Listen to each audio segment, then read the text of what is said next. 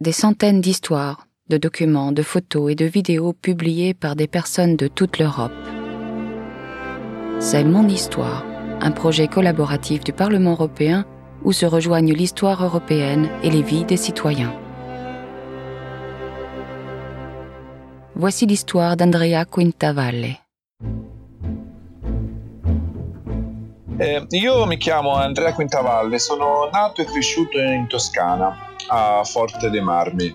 Je m'appelle Andrea Quintavalle. Je suis né et j'ai grandi en Toscane, à Forte dei Marmi. C'est une petite ville en bord de mer où il fait bon vivre. Je suis né face à la mer, avec l'envie de regarder au loin. Guardare all'orizzonte, mettiamola così. Nous sommes en 1989. Andrea a 7 ans et vit à Forte dei Marmi, sur la côte italienne de la mer Tyrrhénienne. Il commence à découvrir le monde car ses parents lui enseignent que le voyage est une valeur en soi.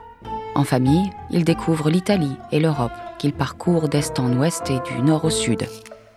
Andrea se souvient aujourd'hui encore de l'expression de joie et d'enthousiasme sur leur visage quand il découvrait d'autres pays, d'autres cultures et d'autres peuples. Poussé par son amour de l'art, de la culture et des villes, c'est lui qui choisissait les destinations.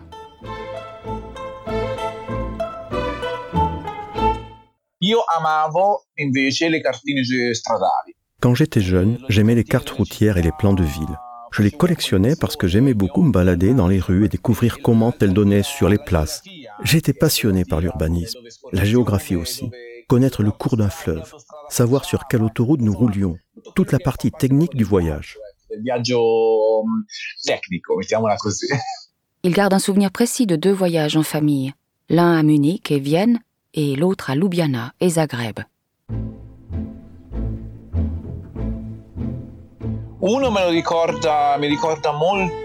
Je me souviens très bien d'un voyage qui m'a particulièrement plu.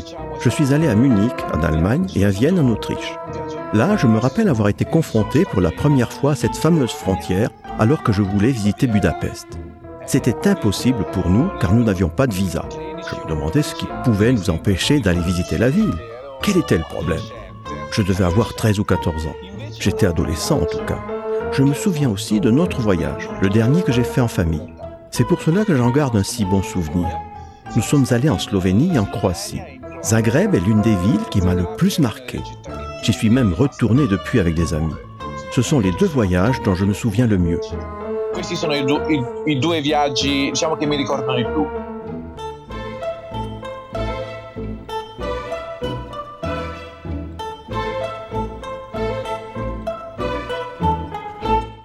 Un soir de novembre 1989, le regard qu'il porte sur l'Europe change du tout au tout. Cette nuit marque le début de grands bouleversements pour le continent.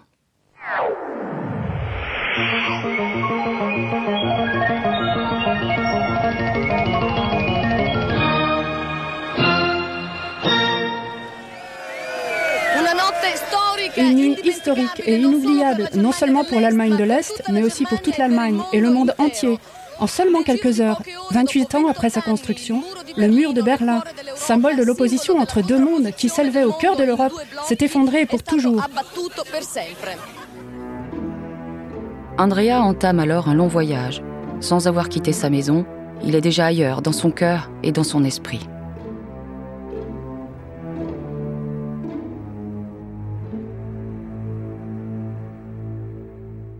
Io avevo sette anni in, eh. J'avais 7 ans à l'époque et je ne regardais pas le journal télévisé. Je vivais dans mon propre monde. Ma mère s'était absentée et quand elle est rentrée le lendemain, sur le pas de la porte, elle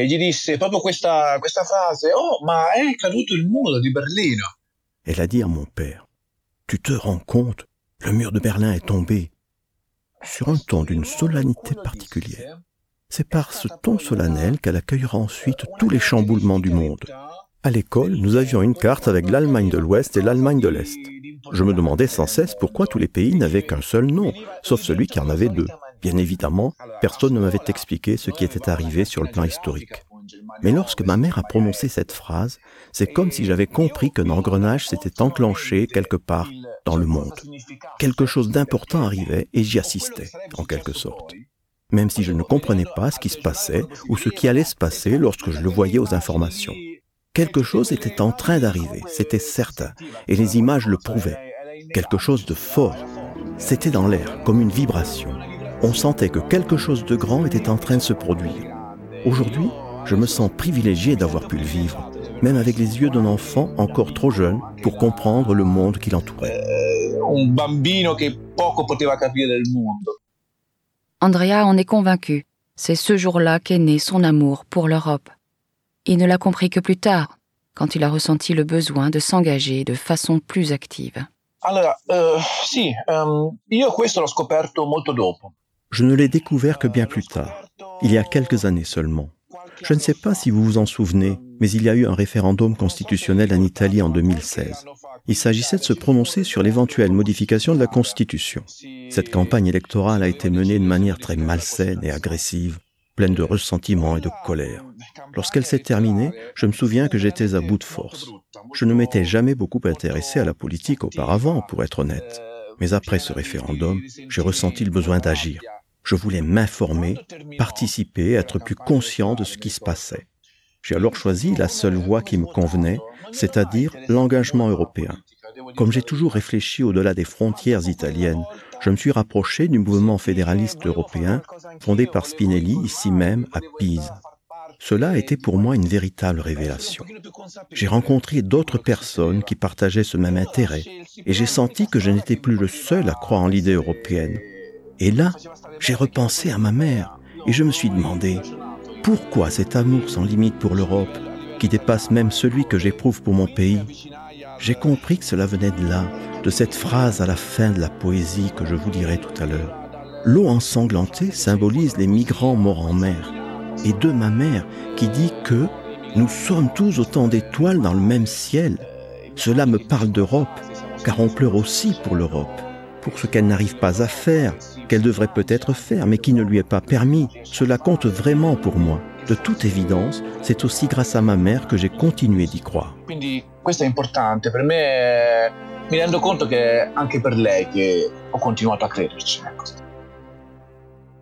Andrea est poète et c'est en rime qu'il parvient le mieux à remercier sa mère pour ce qu'elle lui a transmis de plus précieux, son amour de l'Europe qui s'est matérialisé en cette nuit de novembre 1989.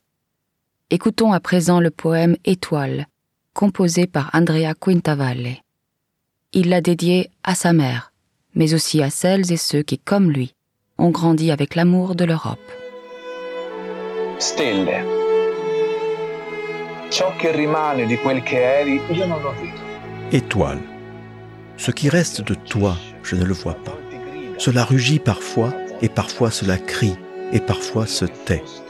Ce que tu as été, c'est ce qui me porte aujourd'hui.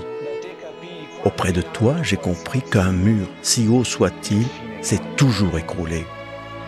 Auprès de toi, j'ai compris que les frontières sont faites de haine, et elles se sont ouvertes. Derrière les larmes, j'ai vu les yeux humides pour ce qu'ils sont, et je les ai essuyés. La route suit tes traces, j'y chemine avec cœur et courage, car je crois, j'espère, j'aime.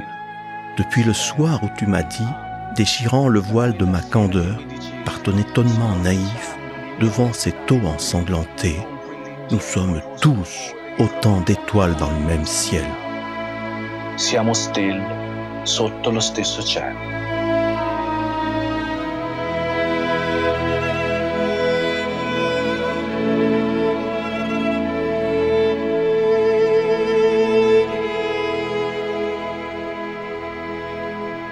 C'était Mon Histoire, un projet mené par le Parlement européen en coopération avec des citoyens de toute l'Europe. Si vous souhaitez écouter davantage de podcasts du Parlement européen, consultez le site Europarl Audio ou rendez-vous sur le site My House of European History.